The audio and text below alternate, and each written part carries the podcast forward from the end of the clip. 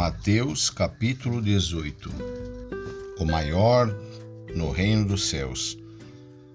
Naquela mesma hora chegaram os discípulos aos pés de Jesus, dizendo: Quem é maior no reino dos céus? E Jesus, chamando o menino, o pôs no meio deles e disse: Em verdade vos digo que, se não vos converterdes e não vos fizerdes como meninos, de modo algum entrareis no reino dos céus.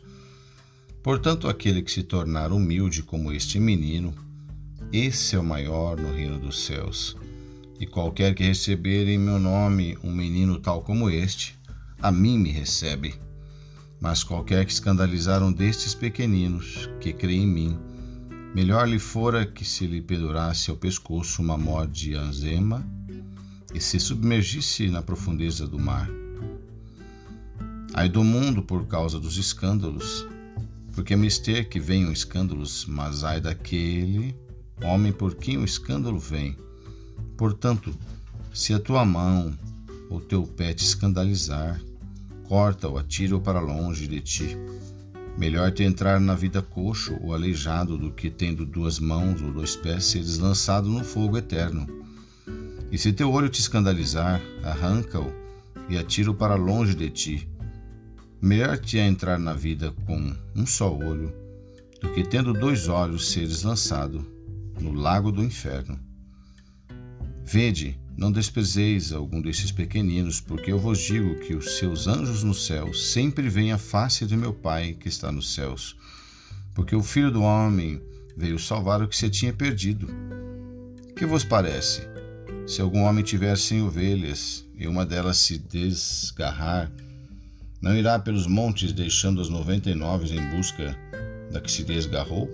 E se porventura a acha, em verdade vos digo que maior prazer tem por aquela do que pelas noventa e nove que se desgarraram? Assim também não é vontade de vosso Pai que está nos céus que um destes pequeninos se perca. O perdão do pecado de um irmão.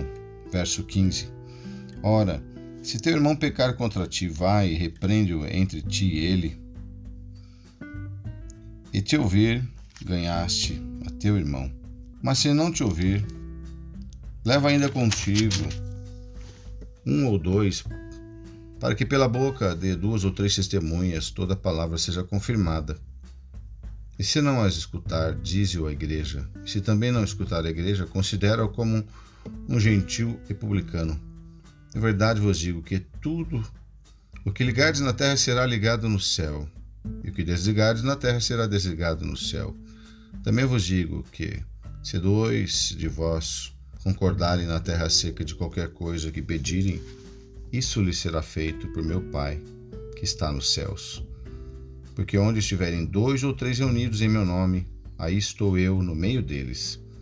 Então Pedro, aproximando-se dele, disse: Senhor, até quantas vezes pecará meu irmão contra mim e eu lhe perdoarei? Até sete? Jesus lhe disse: Não te digo que até sete, mas até setenta vezes sete. Verso 23 A parábola do credor incompassivo. Por isso, o reino dos céus pode comparar-se a um certo rei que quis fazer contas com seus servos. E começando a fazer contas, foi-lhe apresentado um que lhe devia dez mil talentos. E não tendo ele com que pagar o seu senhor, mandou que ele, sua mulher e seus filhos fossem vendidos, com tudo quanto tinha, para que a dívida se lhe pagasse. Então aquele servo, prostrando-se, o reverenciava, dizendo: Senhor, seja generoso para comigo, e tudo te pagarei.